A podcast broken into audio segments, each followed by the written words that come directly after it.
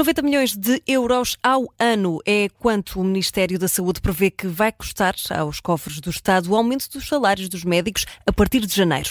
Mas ainda há dúvidas no ar. É a nossa convidada para ir direto ao assunto, Joana Bordalo Issá, presidente da Federação Nacional dos Médicos, que ficou fora do acordo alcançado entre o Ministério da Saúde e o outro sindicato, o SIM.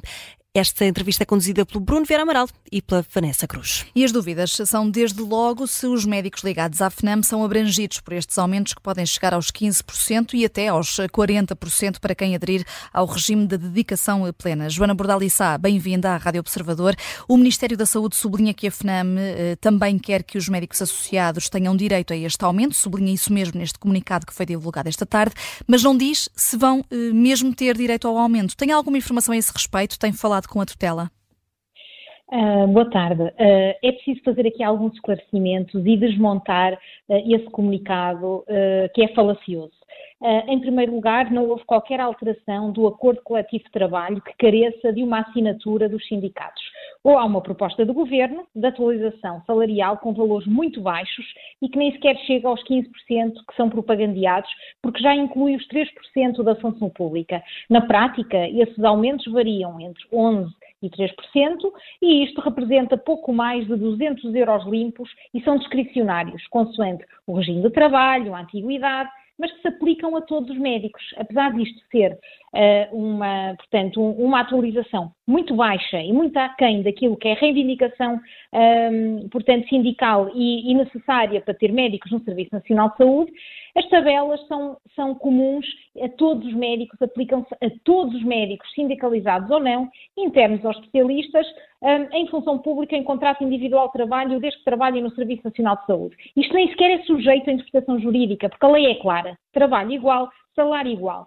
Infelizmente, o governo passa a vida a fazer propaganda uh, e, no fundo, quer criar uh, ruído e dúvidas sobre algo que é um não assunto. Isto é só para desviar o foco, porque isto é um mau acordo para os médicos, mas, acima de tudo, é um mau acordo para o Serviço Nacional de Saúde, que não vai ser capaz de fixar médicos numa altura em que somos tão precisos. Aliás, o resultado está à vista, os números falam por si. Os serviços de urgência continuam encerrados, de norte a sul do país, vias verdes, vias coronárias encerradas, equipas de urgência a funcionar a trabalho uh, abaixo dos mínimos e temos crianças e grávidas a correrem quilómetros e quilómetros e quilómetros para conseguirem ser atendidas. Joana Bordalissá, deixa-me deixa perguntar, essa confusão é alimentada só pelo Governo? O Sindicato Independente dos Médicos que assinou o acordo uh, não tem também responsabilidades nessa, nessa confusão em relação à, à abrangência do acordo?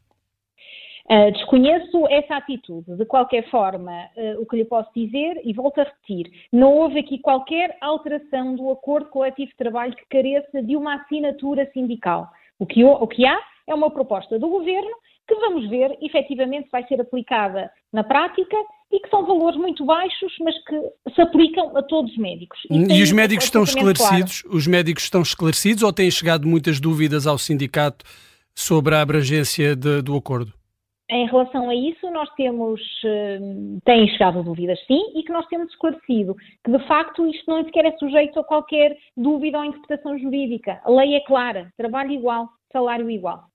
Agora, era, o que era tinha sido importante e o governo teve tempo para isso, era de ter resolvido as coisas de outra forma, porque a única coisa que tem para oferecer aos médicos, de novo, a partir de janeiro, é um regime de dedicação plena, que fere a Constituição, uh, que pressupõe, é uma desregulamentação completa do nosso trabalho, ehm, que tem matérias que são inconstitucionais e que nós vamos contestar a nível do Tribunal Constitucional e também a nível da Comissão Europeia. Uh, portanto, isto é uma luta que vai continuar, mas nós são, estamos a trabalhar mas são inconstitucionais em que medida, eh, Joana Bordalice? A dedicação plena, eu vou-lhe explicar. A dedicação plena é um regime de trabalho que, por exemplo, para os médicos hospitalares implica aumento das horas extraordinárias em vez de 150 horas, para 250. Portanto, os médicos continuam, só continuam a trabalhar 40 horas, que é mais dois meses de trabalho que o resto dos trabalhadores, uh, que o resto dos profissionais na saúde, como ainda, assim ainda vão trabalhar mais dois meses, pelo menos mais dois meses, com 250 horas extraordinárias por ano.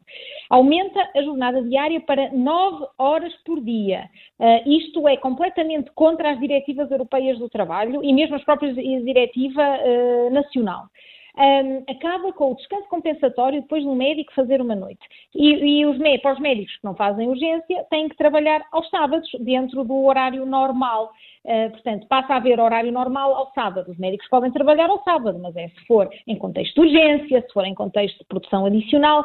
Ou seja, é uma desregulamentação completa do trabalho que fere a Constituição Portuguesa e que fere as diretivas europeias do trabalho.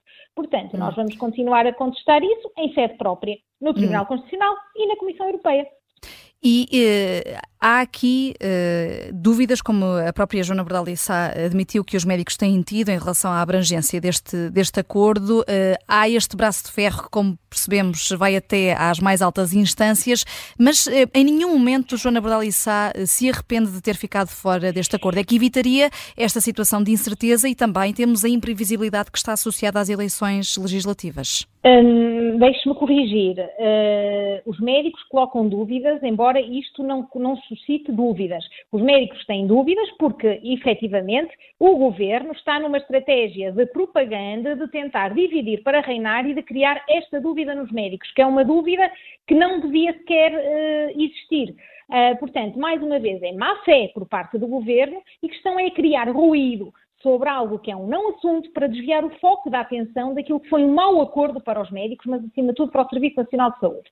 Uh, portanto, uh, não há dúvidas em relação a isso. Portanto, os médicos só têm que estar um, tranquilos que de facto é trabalho igual, salário igual. Um, e é assim que, se isto hum. efetivamente for publicado, é assim que vai acontecer. Portanto, um, o governo devia estar menos preocupado em fazer propaganda e em fazer o seu trabalho, que era pôr o Serviço Nacional de Saúde a funcionar em pleno. Mas porque percebemos, Joana Badalissá, deveria ser publicada uma portaria de extensão para que, de facto, todos os médicos fossem abrangidos. Os médicos, uh, desculpe, mas uh, vou repetir pela terceira vez, porque parece-me que também, se calhar, não estão a, não estão a perceber aqui a situação. Uh, isto é naturalmente abrangido porque é lei. Não é lei, não é preciso uh, nenhum truque de magia, não é preciso uh, nenhuma medida legislativa extraordinária, uh, porque é lei. Quando uma tabela remuneratória vai ser publicada, é publicada para todos os médicos, sindicalizados e não sindicalizados. Sejam médicos internos, sejam médicos especialistas. Aplica-se a todos. Aqui hum. não há qualquer tipo de dúvida. Eh, indo aqui ao assunto de, do veto de, de, hoje do Presidente da República às alterações ao Estatuto da Ordem dos Médicos, Marcelo Rebelo de Sousa argumenta que o reconhecimento da idoneidade e capacidade formativa dos serviços e a definição de conteúdos formativos para cada especialidade são aspectos de natureza puramente técnica, ou seja, médica, e critica as sobreposições de competências dos vários profissionais de saúde. Pergunto-lhe se alinha nos argumentos de Marcelo Rebelo de Sousa e se acredita que o Parlamento os irá ter em consideração. Um, a competência para, uh, portanto, dar idoneidade formativa a um serviço e o que é que isto significa para as pessoas perceberem. Portanto, basicamente, os serviços que existem nas várias especialidades têm que ser avaliados por médicos para decidir se aquele serviço está em condições para formar médicos. É isto que quer dizer uma, uma, uma capacidade, uma idoneidade formativa.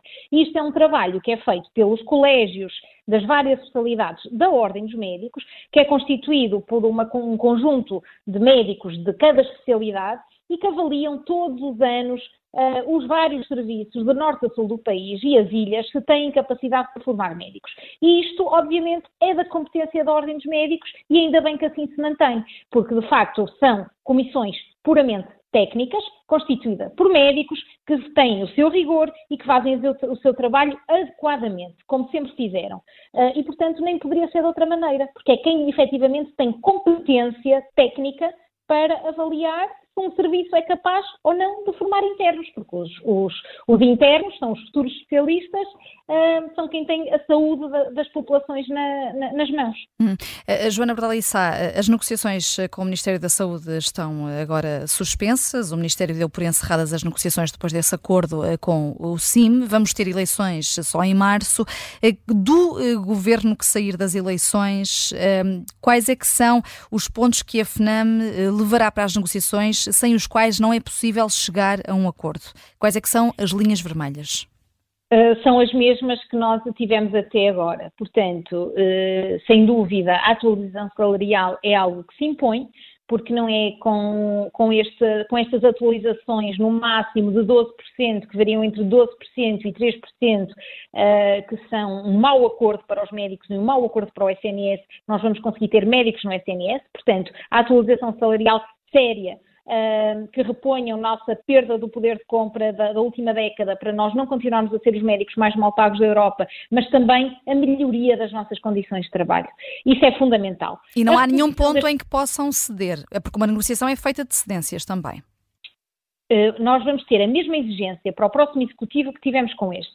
Eh, e nós sabemos muito bem o que é que é necessário para termos médicos no Serviço Nacional de Saúde e a tutela, esta e a próxima também sabe. Portanto, a reposição das 35 horas uh, semanais a reposição das nossas 12 horas de urgência, porque nós temos que ter tempo para fazer consultas e para fazer cirurgias que os doentes precisam. A reposição das nossas férias que nos tiraram na altura do tempo da Troika. A, a, reintegração do internato médico na carreira médica. Foi algo que também foi retirado há muitos anos e nunca foi reposto. Assim como condições de proteção à, parentalidade, condições de proteção, à formação dos médicos, que mesmo depois de serem especialistas continuam a ter que estudar ter que fazer formação para estarem atualizados e para servir bem os seus doentes, é algo que vai continuar em cima da mesa. Hum. Joana Bordal e Sá, estamos a duas semanas do Natal, repetem-se as notícias de urgências eh, fechadas ou com longos tempos de espera, grávidas a percorrer 70 quilómetros, uh, para serem atendidas, também uh, as vias verdes coronárias uh, encerradas em al alguns distritos. Os médicos continuam a entregar muitas recusas às horas extraordinárias? As minutas já estão colocadas, não é? Aliás, os médicos tinham uma expectativa muito grande na negociação e por por o governo, no fundo, ter falhado aos médicos e ter uh, falhado ao Serviço Nacional de Saúde, este é o resultado. Portanto, as, as, minutas continuam metidas e os médicos continuam a cumprir com a lei. E isto, basicamente, o encerramento dos serviços só tem a ver com a falta de médicos no Serviço Nacional de Saúde. Portanto, e a responsabilidade continua a ser inteiramente ainda deste governo e deste Ministério da Saúde, liderado pelo Dr. Manuel Pizarro. E se algo de, portanto, de grave e muito grave que pode acontecer uh, com porque a população efetivamente está a ficar para trás, a responsabilidade é inteiramente deste Ministério do Dr. Manuel Pizarro. Uh, uh, Joana Bordalissá, mas em que medida é que um acordo com todos os sindicatos poderia atenuar estes problemas que, estamos, que, que foram aqui elencados pelo, pelo Bruno Vieira Amaral? Pergunto-lhe também se os hospitais privados saem beneficiados com este caos ou se também já têm dificuldades em dar resposta à procura. Uh, isso é algo que, se calhar, deve ser mesmo perguntado à tutela, que seguramente deve ter a realidade do, dos dados e dos números. Agora, uh, é evidente que uh, a população, ao ficar para trás, eh, seguramente alguma população, sobretudo quem tem seguros de saúde, seguramente irá recorrer mais ao setor privado, apesar de também ter direito, obviamente, a ser, a ser visto e ser resolvida a sua situação no Serviço Nacional de Saúde. Um, aqui a questão é que um mau acordo, efetivamente, e o próximo regime de dedicação de trabalho, a dedicação plena, que fere os princípios básicos da Constituição, isto não vai atrair médicos para o Serviço Nacional de Saúde. Portanto, este caos que, que se assiste, o mais provável é que isto vá continuar uh, no próximo ano. Uhum. E no próximo ano, a partir de janeiro, o relógio das horas extraordinárias passa a contar do zero. Os médicos vão perder eh, força negocial a partir daí? Não parece, até porque, embora as horas extraordinárias zerem, como bem disse, a partir de janeiro, provavelmente em março em abril elas já estão todas completas. Uh, e, portanto, uh, vamos ver também como é que se comporta a próxima tutela, o próximo governo, o próximo Ministério da Saúde, se tiverem bom senso e se tiverem competência, vão colocar esta questão do, do, da falta de médicos no Serviço Nacional de Saúde em agenda e, obviamente, que a solução é iniciar uma solução, uma, uma negociação, mas lá está, uma negociação que seja séria e que tenha atores que sejam competentes para tentar resolver esta situação. E, e greves uh, estarão em cima da mesa, Joana Bordalissa?